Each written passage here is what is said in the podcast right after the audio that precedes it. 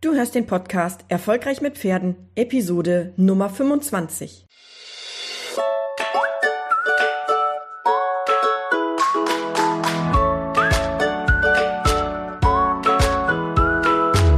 Herzlich willkommen zu Erfolgreich mit Pferden.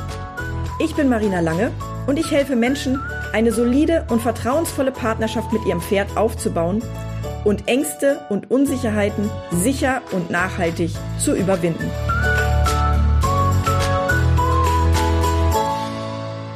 Hey, hallo zu einer neuen Podcast-Episode von mir.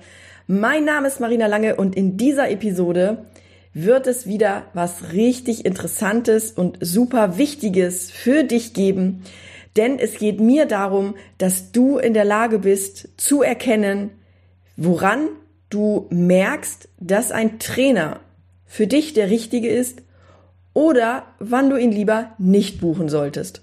Die Inhalte dieser Episode sind für mich extrem wichtig, weil ich immer wieder merke, dass Menschen einem Trainer vertrauen oder einem Reitlehrer vertrauen, der dieses Vertrauen gar nicht verdient hat aus meiner Sicht.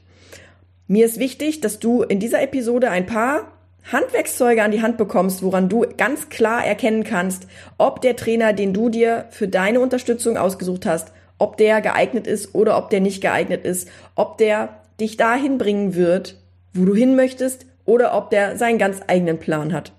Bevor wir jetzt ins Thema einsteigen, noch ein paar kurze Worte zu dieser Episode. Denn diese Episode wird natürlich gesponsert von meinem Webinar Vier Dinge, die du brauchst, um mit Kindern und Pferden erfolgreich zu sein. Das Webinar ist gut geeignet für dich, wenn du bereits mit Kindern und Pferden arbeitest oder wenn du dein Hobby zum Beruf machen möchtest und es schon immer dein Traum war, mit Kindern und Pferden zu arbeiten.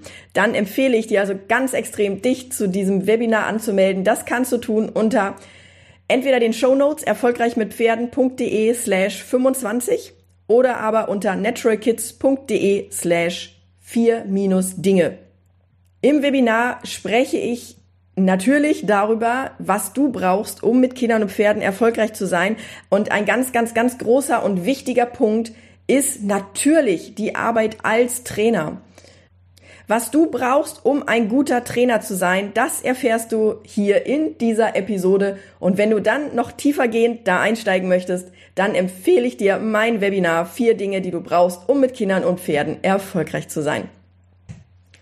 Als ich damals mit Kindern und Pferden an, angefangen habe zu arbeiten, da war das schon so ein bisschen mehr Learning by Doing. Ich hatte zwar mein Studium gerade abgeschlossen und war dementsprechend natürlich auch schon bewandert, was was Entwicklung und Sozialisation bei Kindern angeht und hatte natürlich dadurch, dass ich viele Jahre ein eigenes Pferd hatte, auch schon entsprechend Vorkenntnisse, was die, was die Arbeit mit dem Pferd betrifft. Aber wenn man mit Menschen arbeitet und man Menschen etwas vermitteln möchte, dann ist das nochmal eine ganz andere Sache, als wenn man selber einem Pferd etwas vermitteln möchte oder als wenn man zum Beispiel in der Schule dem Kind etwas vermitteln möchte. Wenn du als erwachsener Mensch Reitunterricht nehmen möchtest oder dir einen Trainer suchst für bestimmte Dinge, dann gibt es einfach Punkte, die du beachten solltest, damit du nicht auf die Nase fällst oder damit du auch nicht enttäuscht bist. In dieser Episode geht es um Fragen wie, muss ein guter Reitlehrer selbst gut reiten können? Oder was gehört eigentlich zum Reiten lernen alles dazu? Dazu habe ich auch noch eine andere Episode aufgenommen. Und zwar ist das die Episode Nummer 17. Reiten lernen ist mehr als auf dem Pferd sitzen. Also wenn du die nochmal anhören möchtest, erfolgreich mit Pferden.de slash 17, da findest du die Episode, was alles zum Reitunterricht aus meiner Sicht noch dazu gehört. In dieser Episode geht es jetzt konkret um den Reitlehrer und ein paar Punkte, die mir wichtig sind, die ich dir gerne mitgeben möchte. Zunächst mal die Frage, was ist eigentlich eine gute Reitstunde? Wir haben bei Kindern und Pferden den Konflikt, dass die Reitstunde im Prinzip immer dann anfängt, wenn das Kind schon auf dem Hof ist. Das heißt, eigentlich beginnt es bei Kindern und Pferden schon viel früher, nämlich beim Erstgespräch. Wenn du jetzt als erwachsener Mensch einen Trainer suchst, läuft das Ganze natürlich ein bisschen anders ab. Und ich möchte dir jetzt gerne erklären aus meiner Sicht, was ich denke, was wichtig für dich ist, wenn du als erwachsener Mensch dir einen Trainer suchst. Eine gute Reitstunde und guter Reitunterricht beginnt vor der Stunde. Und das bedeutet, dass ein kompetenter Trainer, jemand, der wirklich Ahnung hat, der fragt dich vor dem Start des Trainings oder vor dem Start des Kurses danach, was deine Wünsche sind und was deine Erwartungen sind. Und bevor es dann tatsächlich an konkrete Hilfestellung geht, macht er sich erstmal ein eigenes Bild. Das heißt, er guckt sich erstmal an, wo stehst du überhaupt? Was ist eigentlich deine, dein, dein, dein Stand, deine Kenntnis? Was, was ist das, was du beherrschst und was ist das, was du noch nicht so gut kannst? Wenn du jetzt noch nie was mit Pferden zu tun gehabt hast, dann bedeutet das, dass der Trainer ganz, ganz, ganz von vorne anfangen wird. Das ist jetzt auch ganz wichtig, denn aus meiner Sicht fängt Reiten lernen immer am Boden an. Und zwar von Anfang an. Ich finde es ganz furchtbar, wenn Kinder in einer, in einer Reitschule ihr Pferd selbstständig fertig machen müssen aber überhaupt gar nicht wissen, wie das überhaupt funktioniert und sie da auch nur von anderen Stallmädchen Hilfe bekommen, wenn man Glück hat. Ja, wenn man nämlich Pech hat, dann muss das der Elternteil übernehmen, der auch nicht viel mehr Ahnung hat in der Regel. Und das finde ich ganz, ganz furchtbar. Also für mich beginnt guter Reitunterricht schon ja, noch bevor, bevor die Stunde anfängt, beziehungsweise bei uns, bei Natural Kids ist es so, dass die Unterrichtsstunde genau mit diesen Dingen gefüllt ist am Anfang. Das heißt, das Kind kommt zu uns und das lernt nicht gleich Reiten und Galopp und was weiß ich was, sondern das lernt erstmal, wie putze ich das Pferd? Wie kriege ich die Hufe hoch? Was mache ich, wenn das Pferd die Hufe wegzieht und so weiter und so weiter. Natürlich dauert das länger, als wenn man irgendwie äh, eine Stunde bucht irgendwie und äh, man sitzt gleich auf dem Pferd und reitet in der Abteilung hintereinander her. Muss ich ganz klar sagen. Aber wie gesagt, Episode Nummer 17 geht da nochmal im Detail drauf ein, warum ich finde, dass das dem einfach nicht gerecht wird, dem Begriff Reiten lernen. Wenn du jetzt den Unterricht aufnehmen möchtest bei dem Trainer, dann wird der Trainer, wenn es ein guter Trainer ist, der wird mit dir die Lernziele besprechen. Der wird gucken, wo stehst du und der wird gucken, wo willst du hin und der wird mit dir einen Fahrplan erstellen. Und zwar wird er den nicht alleine erstellen, sondern er wird den mit dir durchsprechen. Er wird dir sagen, pass auf, die und die und die Schritte habe ich mir für dich überlegt. Was hältst du davon? Weil der muss natürlich auch abprüfen, wie geht es dir damit. Und wenn du bei, bei dem Gefühl oder wenn du bei einer bestimmten Aussage schon, schon das Gefühl hast, dir krampft sich der Magen zusammen, dann ist es wichtig, dass der Trainer das weiß, denn dann kann der das anpassen und dann muss der entsprechend kleinschrittig vorgehen. Das bedeutet natürlich auch, wenn du jetzt irgendwo in einer Reitstunde zuschaust und da steht ein Reitlehrer, der sagt jetzt, jetzt reit den doch endlich mal vorwärts oder jetzt, jetzt äh, setz dich da doch mal durch, der verarscht dich nur der Gaul, dann weißt du schon, wo der Hammer hängt und dann weißt du auch, dass du da wahrscheinlich nicht an der richtigen Adresse bist. Ein guter Reitlehrer ist in der Lage, dir zu vermitteln, was das Pferd gerade denkt und fühlt und warum es gerade nicht funktioniert. Das bedeutet, dass der Reitlehrer eine sehr gute Kompetenz besitzen muss in der visuellen Wahrnehmung. Das heißt, er muss erstmal sehen, was tut das Pferd gerade und woran liegt es. Der Reitlehrer muss auch in der Lage sein, zu erkennen, was du für einen Fehler machst. Ich gebe dir da mal ein Beispiel, wo ich selber einen Fail gemacht habe oder mehrmals einen Fail gemacht habe, sagen wir es mal so. Ich habe eine Stute, die Bonnie, und Bonnie hat beim Aufsteigen immer geschnappt. Nie bösartig, sie hat nie ein Kind getroffen oder irgendwas, aber sie hat immer gezeigt, dass es irgendwie ihr unangenehm war. Ich habe das damals darauf geschlossen, dass sie einen nicht passenden Sattel getragen hat auf dem Hof, wo sie vorher war. Dem war aber nicht so. Irgendwann habe ich nämlich mal eine Unterrichtsstunde gefilmt, und zwar von außen. Da ich immer auf der Seite steht, auf der das Kind aufsteigt, kann ich nicht auf der anderen Seite gucken, was passiert. Und so war es halt so, dass das Kind vom Aufsteigehocker sich auf das Pferd gesetzt hat und dabei den Hacken auf der anderen Seite immer in die Flanke gedrückt hat, um sich hochzudrücken. Das konnte man von der Seite, auf der ich stehe und die Hilfestellung beim Aufsteigen gebe, nicht sehen. Aber das war für die Bonnie ganz, ganz unangenehm. Und in dem Moment, wo ich das gesehen habe, konnte ich dem Kind vermitteln, pass auf, wenn du aufsteigst, dann guck mal, dass du dein Bein so weit wie möglich nach vorne nimmst, wenn du es drüber legst, damit das genau nicht passiert. Und siehe da, das Pony macht nicht mehr die Anstalten, ein, ein Kind zu beißen, was es ja sowieso nicht getan hat, aber es zeigt auch nicht mehr diesen Unmut, weil einfach ich erkannt habe, wo das Problem genau liegt. Ein Trainer muss also in der Lage sein, zu erkennen, wo die Schwierigkeiten liegen und er muss auch erkennen, wie du das behebst. Und zwar nicht symptomhaft, indem man dann irgendwie das Pferd äh, kurz, bin, kurz ausbindet, dass man, dass das Pferd dann nicht beißen kann oder sowas, ja, sondern ursachenorientiert. Wichtig ist auch, dass der Reitlehrer sich die Zeit nimmt, dir alles zu erklären. Und wichtig ist natürlich auch, dass er dir zuhört. Das heißt, Reiten lernen ist auch Gespräch. Reiten lernen ist auch dir ein Stück weit vermitteln, dass du ihm vertrauen kannst. Ein, ein kompetenter Lehrer lässt dich mit deinen Fragen nicht allein. Punkt um. Der nimmt sich die Zeit und wenn die ganze Stunde nur aus dem Gespräch besteht, dann ist das so. Der nimmt sich die Zeit, bis du verstanden hast, warum etwas passiert und nicht nur, wie du etwas tun sollst, was ja in der Hälfte der Fälle, die ich kenne, leider auch nicht so zu 100 Prozent funktioniert. Natürlich sollte der Reitlehrer auch geduldig sein, ja. Also wenn, wenn er, wenn er nachfragt und wenn du ihm erklärst, wie es dir geht und wie du dich fühlst, dann ist es wichtig, dass der Reitlehrer auch langfristig geduldig ist. Natürlich, jeder hat mal einen schlechten Tag und es, es ist immer, es, es gibt immer mal Situationen, in denen man vielleicht ein bisschen genervter ist, weil man das auch schon zehnmal erklärt hat und so weiter. Aber wenn man vom Reitlehrer angeschrien wird, dann ist einfach ein Ende.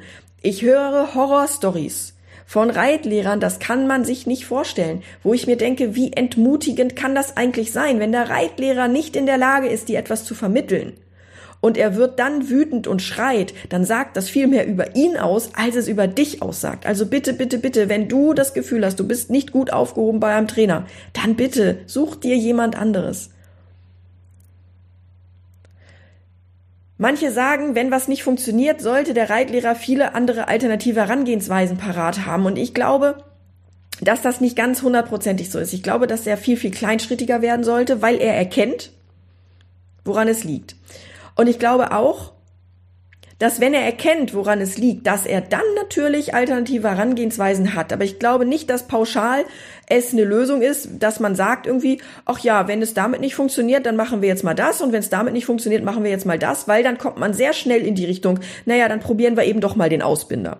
Und das ist gleich der nächste Punkt, denn ich denke nicht, dass ein guter Trainer mit Ausbildern oder sonstigen Hilfszügeln arbeiten sollte.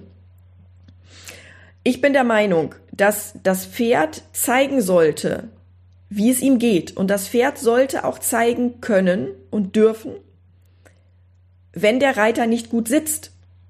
Das ist das beste Feedback, was du bekommen kannst. Wenn das Pferd den Kopf nicht vorwärts, abwärts nimmt, dann bedeutet das, dass das Pferd noch nicht spürt, dass du gut sitzt.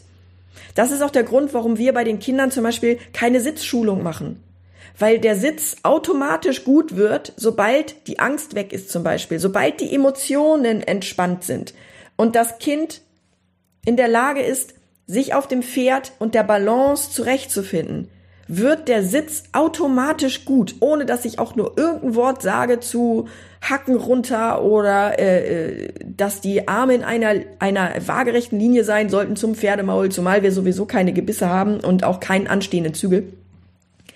Aber wichtig ist, das Pferd braucht oder der Reitlehrer sollte ohne Hilfszügel auskommen.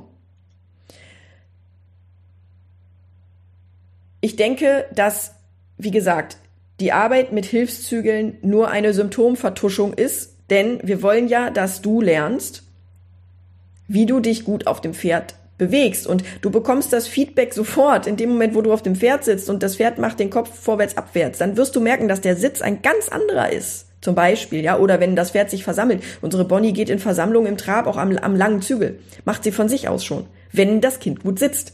Wenn das Kind nicht gut sitzt, dann zeigt sie das, dann nimmt sie den Kopf hoch und dann sagt sie auch, ey, du hoppelst da ganz schön blöd rum. Ich finde, dass die Sprache des Pferdes wichtig ist, um dir als Reiter ein, ein Indikator auch an die Hand zu geben, woran du messen kannst, ob du einen guten Sitz hast oder nicht. Denn wenn das Pferd nicht gut läuft, und das merkst du von oben auch, weil dann wird es ziemlich hakelig und stockt immer. Ja, dann weißt du schon, du sitzt nicht richtig und dann kannst du auch durch die Eigenwahrnehmung anfangen, deinen Sitz zu verändern und kannst probieren, was es braucht. Dann natürlich eine ein ganz wichtiger Punkt, die Aufmerksamkeit des Trainers, die sollte immer bei dir sein und nicht irgendwie bei allem anderen. Also da, da gibt, da kann ich auch gar nicht mehr so viel zu sagen. Es gibt so viele auch leider im Kinder, vor allem im Kinder, im Kinderbereich gibt es so viele Geschichten, wo dann der Trainer irgendwie Bier trinken, Zigarette rauchend an der Bande steht, mit anderen klönt an der Bande und so weiter. Und ja, natürlich habe ich auch mal Gespräche an der Bande mit Eltern. Das passiert in dem Moment, in dem ich schon weiß, dass die Kinder in, zum Beispiel beim Putzen nicht mehr die Anleitung brauchen. Und ich habe immer ein Auge auf die Kinder und ich habe auch immer die Möglichkeit einzugreifen jederzeit. Ich denke aber trotzdem, dass ein guter Trainer den Fokus auf dir hat. Man kann das ja auch kommunizieren. Man kann auch sagen, hier, ich stehe da gerade und rede kurz mit dem Elternteil. Wenn was ist, sagt Bescheid. Aber ich habe euch auch im Blick. Man kann das ja kommunizieren. Aber wenn das so Dauereinrichtung sein sollte, dass der Reitlehrer irgendwie nur an der Bande hängt und äh, ja, nebenher raucht und telefoniert, dann ist das eher unpassend.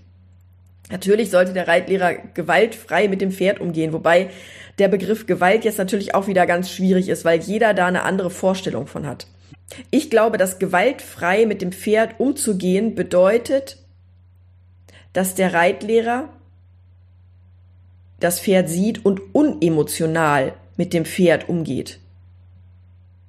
Unemotional bedeutet, dass er nicht wütend wird und das, das, das ist genauso, also das gilt genauso für den, den Umgang mit dem Pferd als auch für den Umgang mit dir.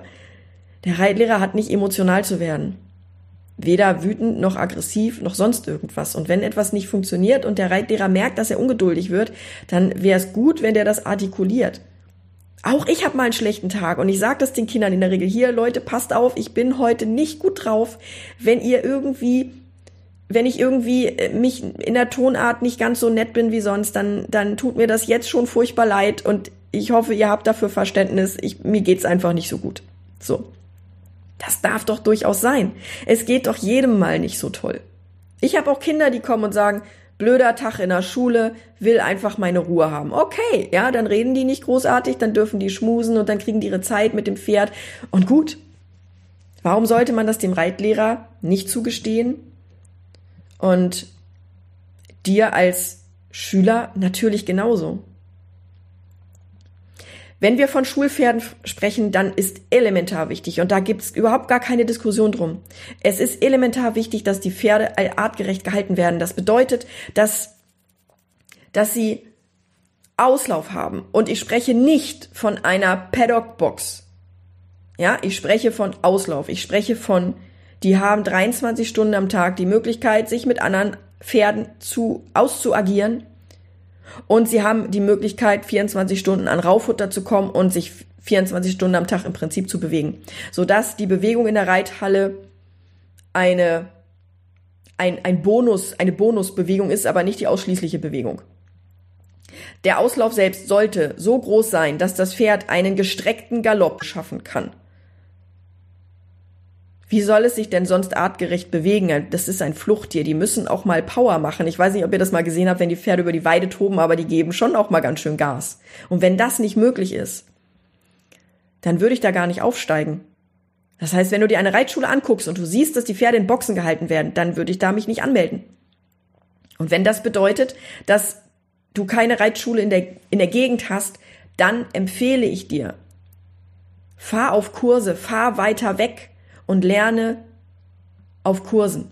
Wichtig ist, dass der Reitlehrer dich nicht überfordert, aber aus meiner Sicht passiert das eh nur dann, wenn der Reitlehrer keine, kein Wissen hat über Lernpsychologie, über Kompetenzstufen, darüber, wie man, wie man ein, eine, eine Unterrichtseinheit aufbaut oder mehrere Unterrichtseinheiten oder wie man einen Fluss reinbringt. Ein Reitlehrer erkennt schnell, wenn er dich überfordert. Und das sollte eigentlich gar kein Punkt sein, weil es einfach logisch ist aus dem, was er als Fundament hat. Das heißt, das Fundament sollte natürlich sein, dass er sich mit Pferden auskennt und dass er sich mit Menschen auskennt und dass er weiß, wie Lernen funktioniert. Was für mich eine untergeordnete Rolle spielt, ist das Thema Sitzschulungen, weil wie gesagt, wenn die Emotionen stimmen, dann gibt's auch keine Probleme mehr mit dem Sitz großartig. Und das Pferd, das gibt dir das direkte Feedback, ob dein Sitz gut ist oder nicht. Auch das Thema Theorieeinheiten. Ich finde, man sollte Theorie und Praxis nicht so strikt trennen, denn ich glaube, dass die Dinge, die du theoretisch wissen musst, auch praktisch vermittelt werden können. Natürlich ist es wichtig, dass du Dinge verstehst. Bei uns ist es so, dass wir die Theorie mit in die Praxis oder mit in den praktischen Unterricht mit einbauen, da wo es möglich ist. Aber es kann natürlich auch sein, dass wir Unterrichtseinheiten haben, wo wir nicht auf dem Pferd sitzen. Wie gesagt, bei uns fängt das alles am Boden an. Das heißt, wir werden erst am Boden gut, bevor wir uns aufs Pony setzen und vom Pony, aus gut werden. Also sprich, das Pony von oben kontrollieren. Was ich auch eher nachrangig betrachten möchte, ist, dass der Unterricht vielseitig ist. Es gibt viele Trainer, die machen heute Springen, morgen Dressur, dann wieder irgendwie Handpferde reiten, dann mal wieder Bodenarbeit, dann mal ein Trail und so weiter. Und das finde ich, ähm, ich, also ich habe unheimlich Schwierigkeiten und ich kann da von mir sprechen. Ich war mal in einer Hundeschule und da war das so. Da bin ich mit meinem Welpen in die Hundeschule gefahren oder war äh, an einem Tag hatten wir irgendwie das Training mit Sitz und Platz und das andere Mal haben wir dann irgendwie so eine Art Longieren gemacht. Ähm, und dann haben wir das nächste Mal irgendwie äh, äh, Agility-Kurs äh, Utensilien beschnuppert und sind da über diese Wippe gelaufen und so weiter. Es hat einfach keinen roten Faden gehabt und ich finde das sehr schwierig, weil du als Mensch, als Schüler, du solltest ja befähigt werden, alleine ohne Trainer klarzukommen. Und das bedingt einfach, dass der Trainer einen Fahrplan hat, wie er dich dazu bringt, dass du später die Dinge alleine machen kannst. Das bedeutet, wie ich schon gesagt habe, Reiten lernen fängt bei uns immer am Boden an und ich denke, das sollte auch bei einem guten Trainer der Fall sein, denn wer keine Kompetenz am Boden hat, der ist aus meiner Sicht nicht geeignet, ein guter Reitlehrer zu sein. Ein guter Reitlehrer muss aber nicht gut reiten können. Das ist ein Punkt, wo ich auch anecke, gerne anecke bei anderen Menschen. Ich denke, dass ein guter Fußballtrainer auch nicht gut Fußball spielen können muss, aber der muss verstehen, woran es liegt, dass es nicht funktioniert.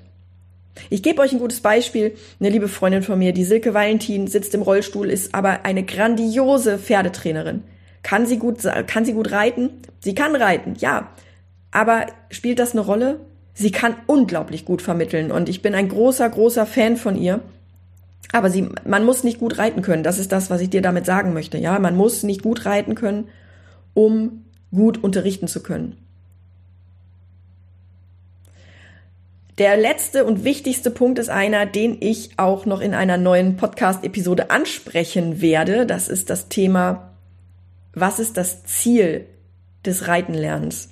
Oder was ist das Ziel deines Trainers? Und das Ziel deines Trainers, wenn es wirklich ein guter Trainer ist, das Ziel sollte sein, dass du später ohne Trainer klarkommst. Ich finde nichts furchtbarer ist, als wenn ein Trainer sich hinstellt und dir immer micromanagt, also dir immer Schritt für Schritt erklärt, was du tun musst, ohne dir zu erklären, warum das in dem Moment der Fall ist und was du tun kannst, wenn eine andere Situation eintritt. Ich weiß, es ist jetzt ein bisschen schwer zu verstehen, deswegen gebe ich dir mal ein besseres Beispiel. Stell dir vor, du hast Durst. Und du kommst zu mir und ich gebe dir ein Glas Wasser. Du trinkst das Glas Wasser und dann bist du für vier, fünf Stunden zufrieden und dann bekommst du wieder Durst. Dann musst du wieder zu mir kommen. Dann gebe ich dir wieder ein Glas Wasser und du bist wieder für drei, vier, fünf Stunden zufrieden und hast wieder Durst und kommst wieder zu mir.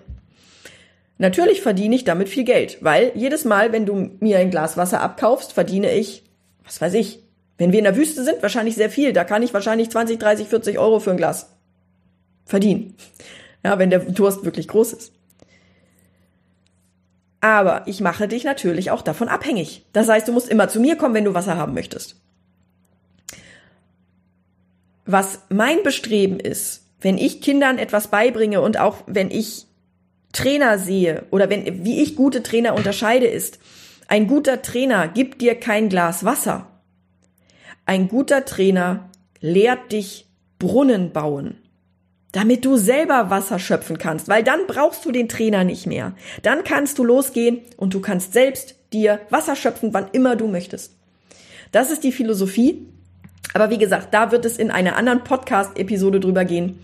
Und ich hoffe, dass dir diese Podcast-Episode schon mal ein bisschen was davon gezeigt hat, was ich denke, was einen guten Trainer ausmacht. Und wenn du jetzt in der Situation bist, dass du keinen guten Trainer bei dir findest, dann empfehle ich dir, besuche Kurse. Fahr einfach übers Jahr verteilt auf mehrere Kurse. Das ist natürlich nicht das gleiche wie regelmäßiger Unterricht.